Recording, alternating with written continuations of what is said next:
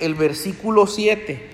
El versículo 7 lo vamos a leer todos juntos. Ezequiel 33, 7. Ayúdeme a leerlo. Dice, a ti pues, hijo de hombre, te he puesto por atalaya a la casa de Israel, y oirás la palabra de mi boca y los amonestarás de mi parte. Vamos a leerlo otra vez, pero más fuerte. Dice, a ti pues, hijo de hombre, te he puesto por atalaya a la casa de Israel, y oirás la palabra de mi boca y los amonestarás de mi parte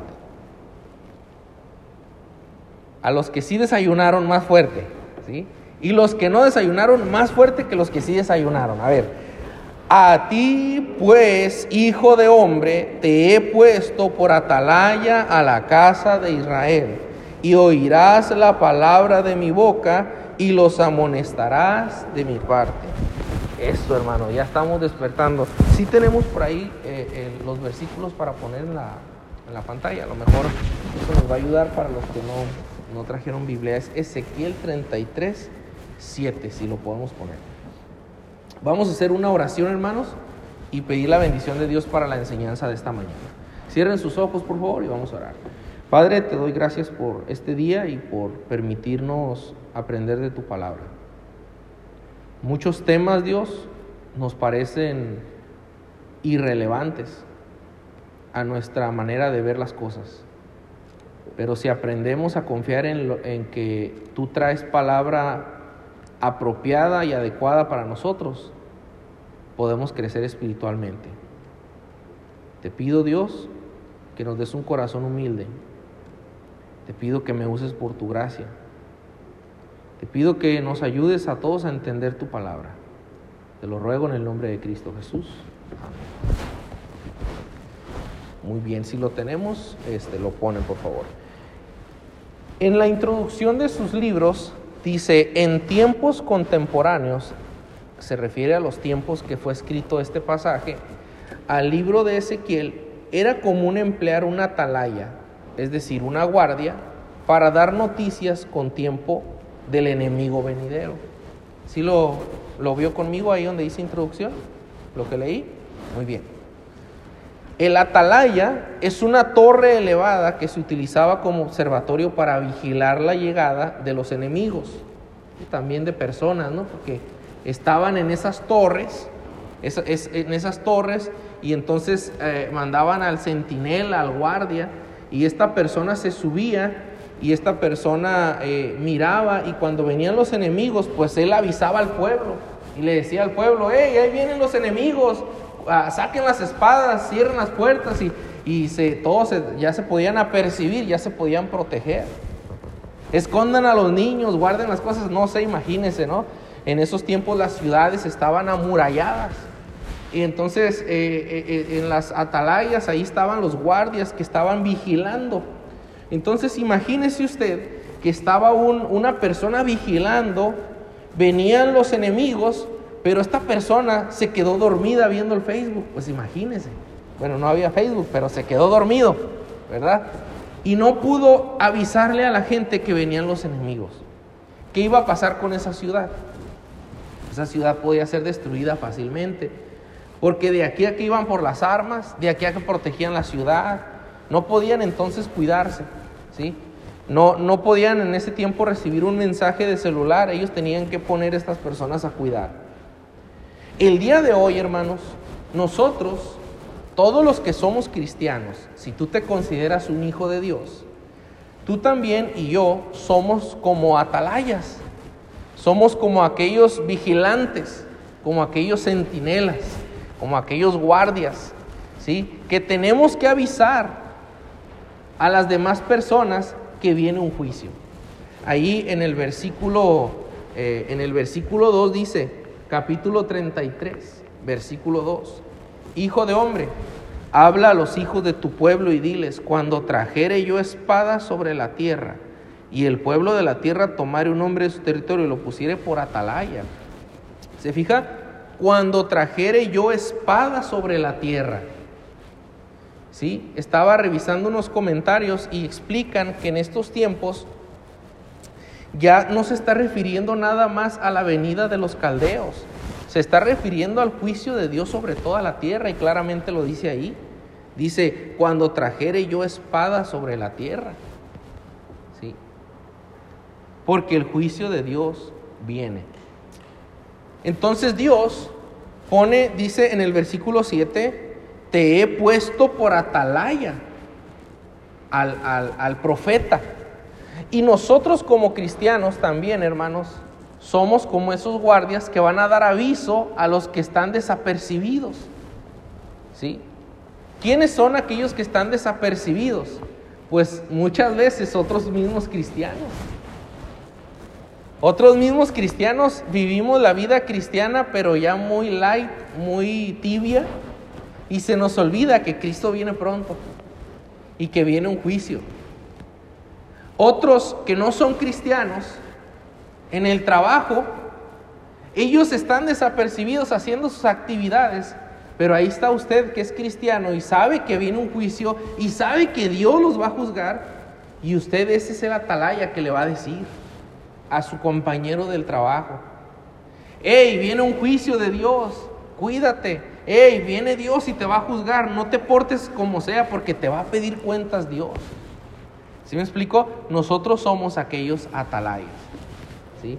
Sobre todo, hermanos, en cuanto al tema de la venida de Cristo y al tema de la salvación de las almas. ¿sí? ¿A dónde va a ir una persona cuando muere? Todos un día vamos a morir, todos. Usted que está aquí sentado, usted se va a morir.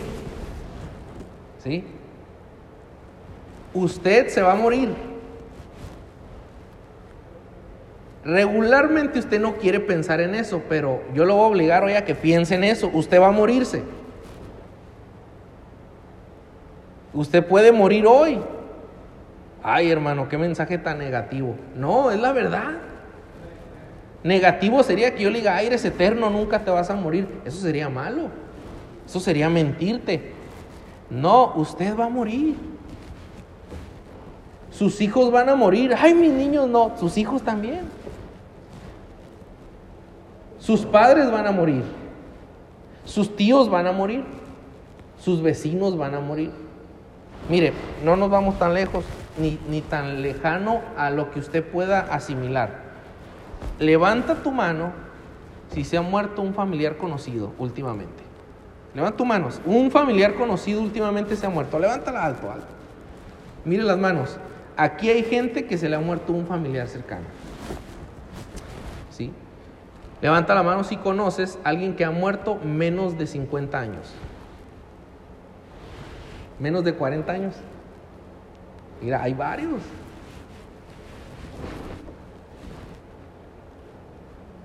Cuando muere la persona, no importa quién, ¿a dónde va su alma? Solo hay dos lugares. O va al cielo o va al infierno. No hay más. No hay purgatorio, es mentira el purgatorio. ¿sí? Es un invento de una secta. No existe el purgatorio, ¿sí? Solamente existe el cielo y el infierno. Si una persona muere, o va al cielo cuando muere, o va al infierno cuando muere. No hay otro lugar, ¿sí? La pregunta es, ¿a cuál lugar va a ir usted? ¿Al cielo o al infierno? ¿Sí? Sin que levanten la mano, nada más piense, ¿Cuántos de aquí tú dices, yo sé que si yo muriera hoy, voy al cielo? No levantes la mano, no. Para no, para no este, incomodar o no hacer sentir mal los que no saben, ¿eh? Nada más por eso, ¿sí? Este, yo, yo no sé si voy al cielo cuando yo muera. Yo tal vez voy al infierno, ¿sí? Ahora, otra pregunta más interesante. Piénselo, ¿eh? ¿Cuántos de ustedes saben cómo una persona puede ir al cielo y no al infierno. Ahí sí levanta tu mano. Tú sabes cómo una persona puede ir al cielo en lugar del infierno. ¿Sí? Ok, tú sí sabes cómo. ¿Cuántos de ustedes que levantamos la mano que sabemos cómo una persona puede ir al cielo, les hemos advertido a los que no saben? ¿Se fija? se fija cómo se convierte este tema en un tema tan fundamental y tan relevante, Ay, el atalaya, el que vigila, ¿qué tiene que ver conmigo? Pues que tú sabes cómo ir al cielo y otros no saben. Y la gente todos los días está muriendo, muriendo, muriendo. Por coronavirus, por diabetes, por enfermedades del corazón, por suicidio, están muriendo de todo tipo de enfermedades. Y usted y yo que sabemos cómo ir al cielo, no les estamos diciendo a las personas cómo, solamente nos quedamos el mensaje para nosotros solos. Entonces somos atalayas que no estamos cumpliendo nuestro trabajo. No estamos advirtiéndole a la gente. Y es importante comenzar a advertirle a la gente para que la gente entonces ya tome una decisión, hermanos. Ellos entonces ya pueden decir, pues alguien me dijo cómo ir al cielo, pero yo no quise. ¿Verdad? No es lo mismo a que me dijeron cómo, pero yo no quise, a yo no sé cómo, nunca nadie me lo ha dicho. De hecho, si aquí en este cuarto hay alguien que no sabe cómo, no te vayas de este lugar sin saber cómo. ¿eh? Yo sí sé cómo puedes ir al cielo y varios de aquí levantaron su mano también saben y te podemos ayudar y te queremos ayudar. ¿sí? Y la salvación no se obtiene para que, le adelanto, que usted puede ir al cielo no depende de a qué iglesia va, ni de cuál, eh, este, de cuál equipo eres, de cuál religión eres. La católica es la buena, la cristiana es la buena, la testigos es la buena, la mormona es la buena. No, eso es mentira. No hay ni una buena, solo Cristo salva. No hay religión que salve, ¿sí? Religión no salva, solo Cristo salva. Entonces, esa es parte de esta verdad importante que necesitas, necesitamos entender, que solo Cristo salva. Entonces, yo sé que solo Cristo salva, yo te digo que solo Cristo salva, tú confías en que Cristo te salve y entonces adquieres tu salvación gracias a Cristo. Y aún guardia un hermano que te explicó esa verdad que desconocías. ¿Sí, hermanos? Ok, vamos a la sección número uno de nuestros libros. A la sección número uno dice, la necesidad de la atalaya. La necesidad de la atalaya. ¿Por qué se necesita una atalaya? ¿Por qué se necesita un vigilante? ¿Por qué se necesita uno que le advierta al pueblo? Número uno, había un juicio futuro. En ese tiempo, ahí decía que Dios les dijo, cuando trajere yo espada sobre la tierra. Entonces había un juicio. Ponga la palabra juicio en el espacio en blanco. En el número uno. Sección uno, número uno. Había un juicio futuro. Ahí en el versículo Dios dice, cuando trajere yo espada sobre la tierra.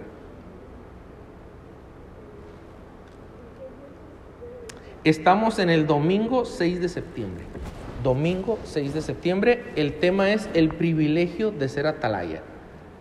Y en la sección 1 dice la necesidad de la atalaya. En el punto 1 había un juicio futuro. ¿Sí? Muy bien. Un juicio futuro había en ese entonces y hay en este momento. ¿Sí? Hay un juicio futuro que va a ser de parte de Dios hacia toda la humanidad. Mire, acompáñeme por favor, nomás para Apocalipsis. Ese lo vamos a meter ahí gratis para los que vinieron con ganas de aprender la Biblia. Apocalipsis 20, 11. Este pasaje me hace demasiado relevante, 20, 11. ¿Sí? Si lo tiene Apocalipsis, el último libro de la Biblia, dice, y vi un gran trono blanco y al que estaba sentado en él, de delante del cual huyeron la tierra y el cielo, y ningún lugar se encontró para ellos. Y vi a los muertos, grandes y pequeños, de pie ante Dios. Y los libros fueron abiertos, y otro libro fue abierto, el cual es el libro de la vida. Y vea lo que dice, y fueron juzgados. Ahí está en la pantalla. ¿Sí? Ah, no, ahí dejaron Ezequiel 33. Bueno, en su, en su Biblia es Apocalipsis 20, 20, 12. Y vi a los muertos, grandes y pequeños, de pie ante Dios, y los libros fueron abiertos, y otro libro fue abierto, el cual es el libro de la vida. Y fueron juzgados los muertos por las cosas que estaban escritas en los libros, según sus obras. Estamos en el eh, fecha 6 de septiembre.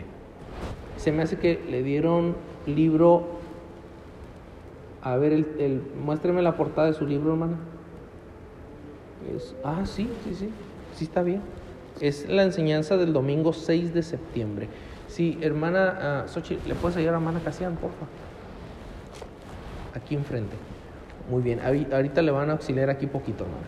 Entonces, en el versículo 12 dice que hay un juicio, fueron juzgados los muertos por las cosas que estaban escritas en dónde? En los libros. Quiere decir que hay libros donde están escritas todas las cosas. ¿Sí? Si usted en la semana ahí estaba viendo internet y estaba viendo cosas malas, ahí en internet, usted piensa que nadie lo vio, pero ahí estaba Dios viéndolo.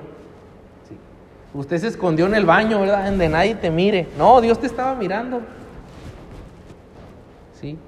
Ahí estabas tú en, en tu habitación con tu esposa, regañándola y maltratándola y diciendo, pues aquí yo la puedo maltratar, nadie me mira. No, Dios te mira y te va a juzgar. Y te van a temblar las piernitas cuando enfrentes a Dios. No te vas a poner bien macho ahí, a ver qué Dios. No, no, te van a temblar las piernitas, te vas a caer al suelo rendido como todo ese orgullo, todo ese de que, ah, que yo mando la casa. No, no, ahí frente a Dios vas a caer como. No vas a poder ni voltear a verlo. Porque Dios a todos nos va a juzgar. Usted no puede andar por la vida haciendo maldad y maldad y pensar que no pasa nada. ¿Cómo creen? No nada más el juicio de Dios. En esta misma vida vienen consecuencias por nuestros actos, hermanos. No podemos nada más andar caminando como si nada pasara. Hay un juicio futuro. Dios va a juzgarnos. Cristo viene pronto. Y Cristo es real y si viene. Y aunque usted esté pensando, pues nomás no llega y nomás dicen que viene, pues más cerca está su venida que nunca. Cada segundo que pasa es más cerca la venida de Cristo. Para que usted no esté pensando, pues no viene, pues cada momento que pasa se acerca más su venida. Número dos, el impío vive desapercibido. El impío vive desapercibido. ¿sí? Él piensa que no pasa nada. Ahí anda viviendo su vida desapercibido, como si nada pasara. Acompáñenme en Mateo 24, 36. Mateo 24, 36. Este pasaje de Mateo le va a gustar y le va a, nos va a ayudar mucho. Dice, pero el día y la hora nadie sabe, hablando de la venida de Cristo, ni aun los ángeles de los cielos, sino solo mi Padre. Es decir, si una persona dice que sabe el día, es mentiroso. ¿sí? Mas como en los días de Noé, versículo 37, así será la venida del Hijo del Hombre. Porque como en los días antes del diluvio estaban comiendo y bebiendo, casándose y dando en casamiento hasta el día en que no entró en el arca, y no entendieron hasta que vino el diluvio y se los llevó a todos. Así será también la venida del Hijo del Hombre. Entonces estarán dos en el campo, el uno será tomado y el otro será dejado. Dos mujeres estarán moliendo en un molino, la una será tomada y la otra será dejada. Velad pues porque no sabéis a, qué hora ha de venir vuestro Señor. Pero sabed esto, que si el padre de familia supiese a qué hora el ladrón habría de venir, velaría y no dejaría minar su casa. Por tanto, también vosotros estad preparados, porque el Hijo del Hombre vendrá, ¿qué dice? A la hora que no pensáis, cuando tú menos te lo esperes. Si tú supieras, dice, ¿a qué horas van a venir a robar tu casa en la madrugada? Pues tú pones la alarma, ¿no? Van a venir a las 3 de la mañana, pones la alarma a las dos y media, te pones con un bate en la puerta y que se venga el ladrón, aquí lo agarro a batazos, ¿verdad? Yo no sé. Si tú supieras a qué hora te pones a cuidar a esa hora y no dejarías que entren a robar tu casa, pero cuando venga el Hijo del Hombre nadie va a saber ni cómo llegó, nadie va a saber ni cómo sucedió. Todos van a andar en Facebook, van a andar en, sus escuelas, van a andar en sus trabajos, van a andar haciéndose a sus, sus, cosas que todos los días hacen. ¿sí? el, el, cristianismo de hoy es dominguero, ¿verdad? Usted nomás viene el domingo porque pues hay que venir y a calmar la conciencia un poquito el domingo, ¿verdad? A agarrar poquita predicación para irse sin culpa a la casa, como muchos lo hacen. Y ya eh, de lunes a, sábado se porta como el vil demonio, pero el domingo viene a calmar la conciencia. Eso, eso no es ser cristiano, usted está engañándose solo, solo. Ser cristiano es toda una relación con Dios, es una vida. ¿Sí? Yo soy cristiano aquí, soy cristiano en mi casa, soy cristiano en mi trabajo, Cristo está en mi corazón todos los días, hablo, vivo con Él. No es un cristianismo de domingo nomás. Si usted tiene un cristianismo de domingo, usted es un ser miserable. Porque viene algo que no le gusta a nomás calmar la culpa de las cosas malas que hizo y el otro domingo a calmar la culpa de cosas malas que le gusta hacer y ahí anda queriendo hacer cosas malas pero no lo deja Dios. Qué miserable vida, pues nomás anda viviendo y, reprimiéndose todo lo que quiere hacer. No lo hace porque Dios se lo prohíbe según usted. Es el cristianismo de hoy. El cristianismo verdadero es un caminar con Dios donde yo hago lo que quiero hacer. ¿Sí? ¿Qué quiero hacer? Quiero amar a mi esposa. ¿Qué quiero hacer? Quiero trabajar. No quiero tomar. No quiero fumar. No quiero el alcohol. No lo quiero. No me importa. No me interesa. No me lo quita Dios. Yo no lo quiero. ¿Se fija la diferencia? ¿Sí? Y soy cristiano el lunes y oro porque quiero. No me obliga a Dios. Qué privilegio es hablar con Él. Leer su palabra.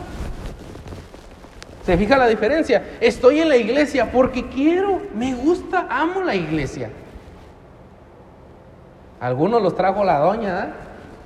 A fuerza lo trajeron. No, venga con ánimo y con gozo. ¿Sí? Cristo viene pronto. Había un juicio futuro. El impío vive desapercibido. Tres, el pueblo ya ha pecado.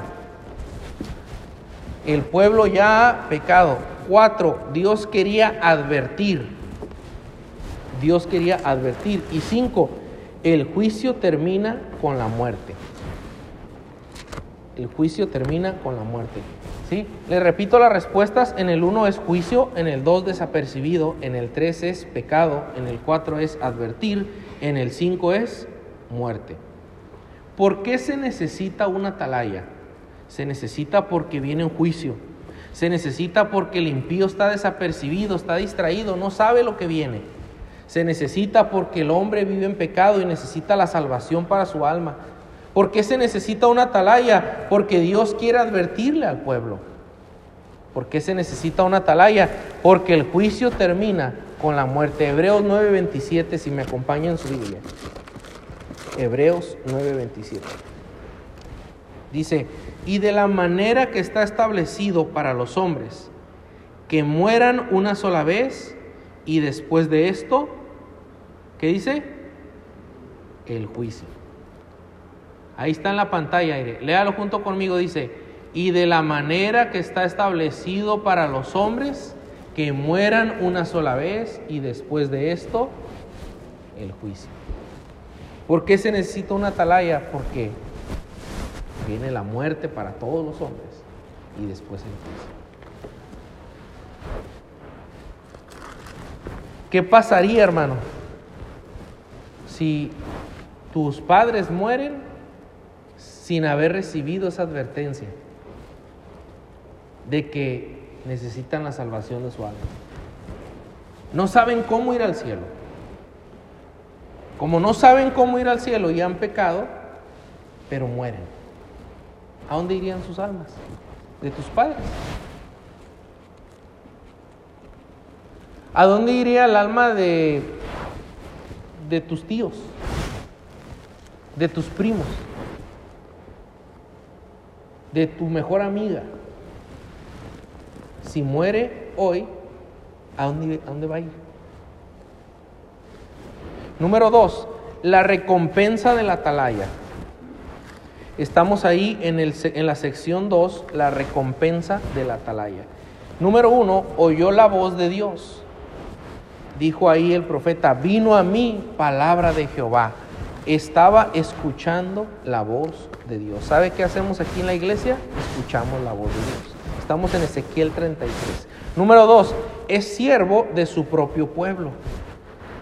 Es siervo de su propio pueblo. Ahí en Ezequiel 33, versículo 2, dice, habla a los hijos de tu pueblo. ¿Sí? ¿A dónde lo está mandando Dios al profeta? Lo está mandando a hablarle a su pueblo. ¿Sí? Cuando Dios nos manda a dar el Evangelio a nosotros, hermanos, ¿a quién le vamos a dar el Evangelio? A nuestro pueblo, a nuestra ciudad, a nuestro pueblo, a nuestros hermanos, a nuestros primos, a nuestros vecinos, a nuestros amigos, a nuestros padres.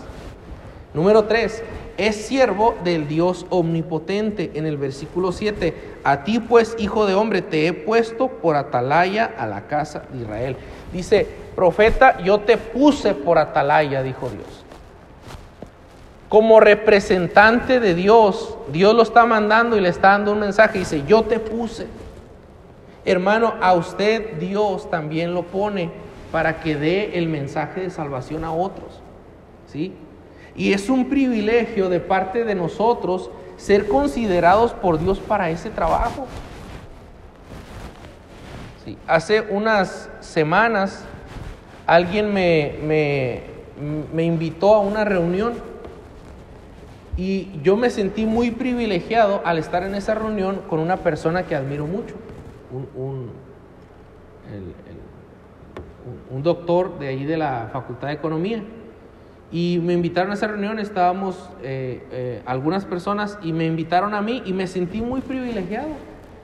Dije, no, pues estoy con el, el, rector, el, eh, una persona que admiro, que ha, hecho, ah, creo yo, muchas cosas a, a, bien de la sociedad, a bien de la gente y tiene un camino bastante recorrido. Y después pensé, ¿cómo nosotros, hermanos, nos podemos sentir privilegiados por estar frente a hombres? Pero al ser enviados por Dios a llevar su palabra, no sentimos un privilegio porque es Dios el que nos está llamando y el que nos está poniendo a dar su palabra. Somos embajadores en nombre de Cristo. Somos representantes de Dios en la tierra, colaboradores con Cristo. ¿Sí? ¿Quién es Cristo? Rey de reyes, Señor de señores, el dueño del universo de la vida, el dador de la vida, el rey de todo, el rey de todo te considera a ti para llevar su palabra. Y te escoge a ti y quiere que tú te, te da el privilegio de llevar su palabra, de dársela a otros, de tomar su santa palabra y decirle a alguien, oye, arrepiéntete, a acércate a Dios. Y tú puedes serlo y tú puedes hacerlo. Un gran privilegio que te da, que nos da Dios deberíamos de valorarlo. Número cuatro, libra la vida del que oye el aviso. Número uno, voz. Dos, propio pueblo. Tres, Dios omnipotente. En el tres es siervo del Dios omnipotente. Y en el cuatro, libra la vida del que oye el aviso. Y en el cinco, libra su propia vida por ser cumplido. En el, en el, ¿Se quedó en el cuatro o en el cinco? ¿Cinco? Va la palabra cumplido. Libra su propia vida por ser cumplido. ¿Sí? Libra su propia vida por ser cumplido.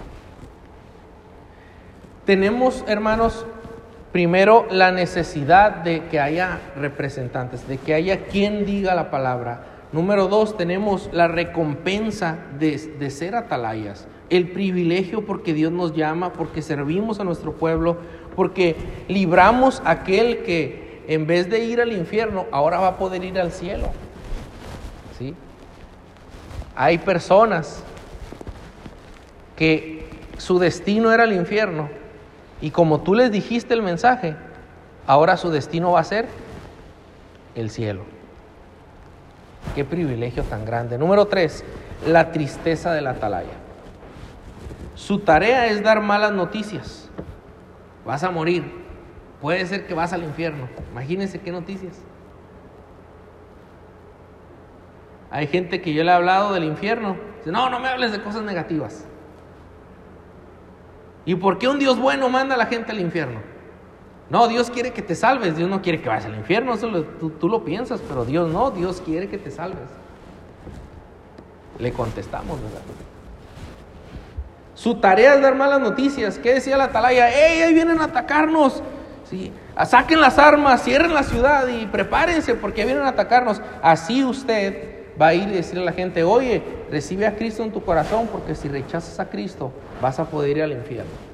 Vas a ir al infierno porque eres pecador. Esa es la mala noticia, el infierno. ¿Y cuál es la buena noticia? El cielo. Que por medio del Evangelio la persona puede escapar del infierno y puede ir al cielo. Número dos, su mensaje no siempre se oye, ¿sí? Sobre todo cuando hace calor, no se oye tan bien. Es, está dando el mensaje y, como hace calor, no se puede concentrar la persona, ¿verdad? Es, es una broma, hermanos. Yo creo que muchas veces que nosotros vamos y queremos compartirle a alguien, no sé si alguna de ustedes les ha tocado querer compartirle amigos y que te ignoran. ¿Alguien ha tocado? que le quieres hablar de Dios a un amigo que tiene mucho que conoces, que le quieres y te ignora, te toma loco o te dice, ah, eso está bien para ti, pero yo no quiero. Sí, sí les ha pasado. O que le quieres hablar a un desconocido y hasta se burlan. ¿sí? Les quieres dar un folleto y no lo toman en serio, como que, este folleto, ¿eres un aleluya o qué? si, ha eh, eh, visto, ha experimentado estas situaciones, el mensaje de la atalaya no siempre se oye. Su incumplimiento, número tres, trae castigo al pueblo. Si, si el atalaya no cumple, el pueblo no se va a proteger y van a ser eh, destruidos. Pero si el pueblo se apercibe, se protege, entonces van a poder defenderse, van a poder prepararse. Así el, el cristiano también, si no cumple, viene la consecuencia del infierno para muchos. Su incumplimiento trae castigo sobre sí también. Número cuatro. Su incumplimiento trae castigo sobre sí. Y número cinco, su tarea es de manera involuntaria. Su tarea es de manera involuntaria. ¿Estamos bien con la sección 3 de las respuestas? ¿Alguien le pasó una? ¿Se le pasó una? La repito. En la 1 es malas, la 2 es siempre, la 3 es castigo, la 4 es castigo también y la 5 es involuntaria. ¿sí? Dos pensamientos para terminar, solamente dos más.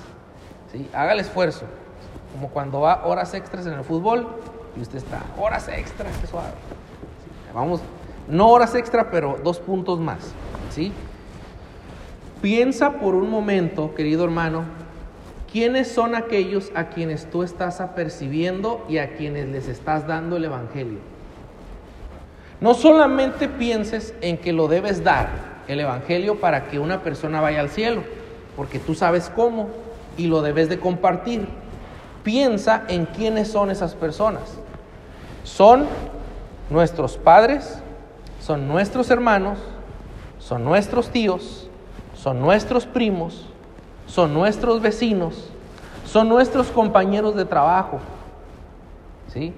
Son nuestros compañeros de escuela, son nuestros maestros, son nuestros eh, ciudadanos de Tijuana, son tus parientes del sur, son tus abuelos en el rancho. ¿De dónde eres? Soy de Culiacán. Esos de Culiacán que tanto amas. ¿A dónde van a ir cuando mueran? Pues yo soy de Chiapas, de los altos de Chiapas. Pues allá en los altos de Chiapas, ¿quién les va a decir? ¿A dónde van a ir cuando mueran? Pues yo soy de Guadalajara, y esos de Guadalajara, de ahí de tu rancho. No, allá en mi rancho puro católico, y van a morir, van a ir al infierno. Agarra el teléfono, hermano, y dile, oye, necesitas recibir a Cristo. Mándale un WhatsApp con el Evangelio? Para que ellos entonces se preparen y no les venga el infierno sin que sepan cómo. Algunos de nuestros familiares van a abrir sus ojos como aquel rico en el infierno y, y no van a saber ni por cómo les llegó, ni cómo, porque nadie les dijo. Pero nosotros podemos decirles. Piensan quiénes son. No lo tomes a la ligera. Sobre todo ahorita, mira, sientes que hace calor. Nada comparado con el infierno. Y ahí van las personas sin Cristo.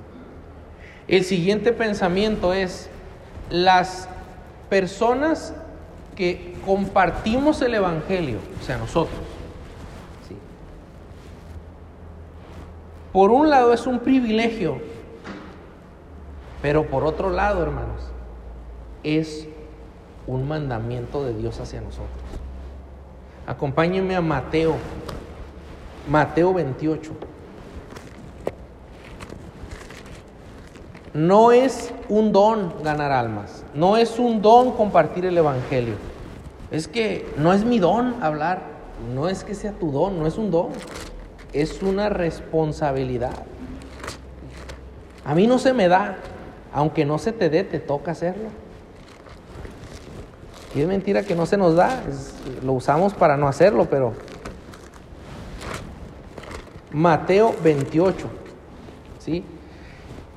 Hay personas que piensan que no pueden compartir el Evangelio con otros porque no saben hablar. Es que yo no sé hablar como usted, hermano. ¿Sí? Yo no sé qué decirles. Entonces lo usan de excusa el no saber hablar para no hablar. No es excusa no saber. Porque en primer lugar sí sabemos hablar. Los mismos que dicen que no saben hablar, ahí los tienes en casa, discute y discute con la mujer, hable y hable, hable un montón de cosas. Los mismos que dicen que no sé hablar, ponles el partido Chivas contra América y gana su partido y ah, te ganamos, órale, para que veas quiénes somos y los americanistas y hable y hable y hable y con una pasión que dices, oye, no, muy seriecito. Pero griten, griten en el estadio, ¡eh, árbitro vendido! ¡eh! gritando, hermano, los más seriecitos, los que no saben hablar. Ese de no sé hablar no es cierto, ¿sí? Y hablar el Evangelio, dice Mateo 28, 18, y Jesús se acercó y les habló diciendo, toda potestad me es dada en el cielo y en la tierra. ¿Qué quiere decir? Yo mando, dijo Cristo. Yo tengo autoridad, dice, toda potestad me es dada. Por tanto, como yo mando, Id y haced discípulos a todas las naciones, bautizándolos en el nombre del Padre y del Hijo y del Espíritu Santo, enseñándoles que guarden todas las cosas que os he mandado, y aquí yo estoy con vosotros todos los días hasta el fin del mundo. Amén. Así es. Dice, id y predicad el Evangelio. ¿A quién se lo está ordenando? A todos nosotros. Dios quiere, hermanos, que cada uno de nosotros, que usted vaya y predique el Evangelio. Si quiere que yo vaya y yo voy a ir y a hacer discípulos, pero también quiere que usted vaya y que usted haga discípulos.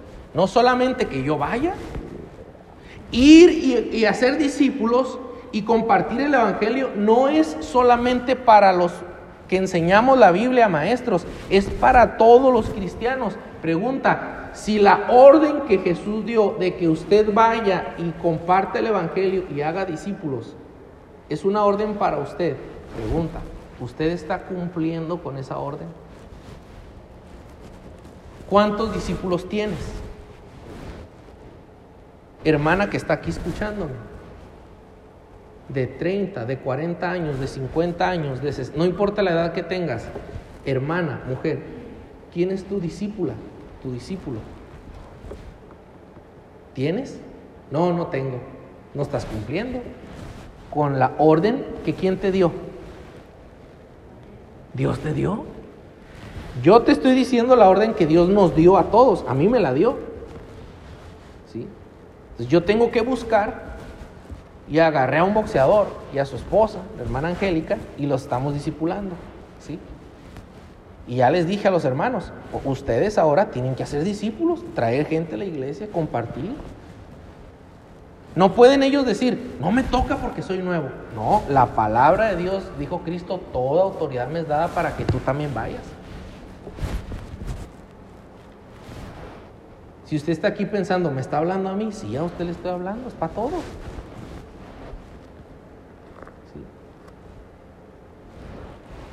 Es que yo no tengo el don. No, sí lo tienes. Sí, sí lo tienes, ¿verdad? Tampoco me malentienda, ¿eh? no, yo sé que algunos tienen mayor capacidad que otros, pero al final de cuentas la responsabilidad es ir y compartir el Evangelio, no convencerlos. Convencerlos lo hace eh, Dios. Nosotros nomás compartimos. Hay 10 personas. Yo le comparto a esos 10 el Evangelio, los invito, les hablo de Dios. Si ellos deciden aceptar, qué bendición. Si ellos deciden rechazar, yo ya cumplí con decirles y no es problema mío. Dios no me los va a mí a demandar porque yo ya les dije. ¿Sí me explico? Su responsabilidad solo es decirles. Su responsabilidad no es obligarlos a venir, ni a, venir a los pies de Cristo, sino solamente compartirles. Pero le invito a que lo medite y que se apropie de estas verdades. Vamos a orar, póngase de pie por un momento, vamos a orar, vamos a orar puestos de pie todos para que se estire un poquito solo por un momento para orar y después de orar nos tomamos un tiempo de refrigerio y de, los que necesiten ir al baño, pero vamos a orar primero. Dios, gracias por tu palabra. Señor, eh, en verdad sé que es, difícil ahorita estar atentos, el, calor es fuerte y eh, hay muchas distracciones, mi, propia incapacidad de explicar bien. Eh, pero tu Espíritu Santo hace la obra, Señor, que los hombres no podemos. Confiamos en tu Espíritu, que obres en el corazón de todos los que estamos aquí, Señor. Que, que nos ayudes a ser atalayas, a ser quienes advierten a nuestros seres queridos, nuestros familiares, a otros para que también sean salvos.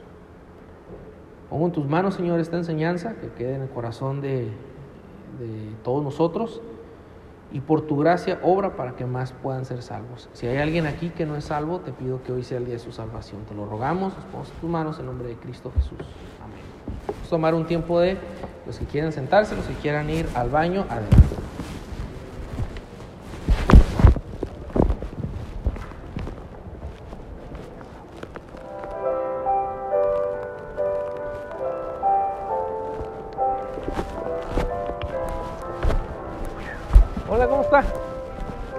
Qué bueno verla. Bien, miren aquí, echando ganas. Qué bueno. Eso que se animaron a venir. Pero hoy fue el día. Qué bueno.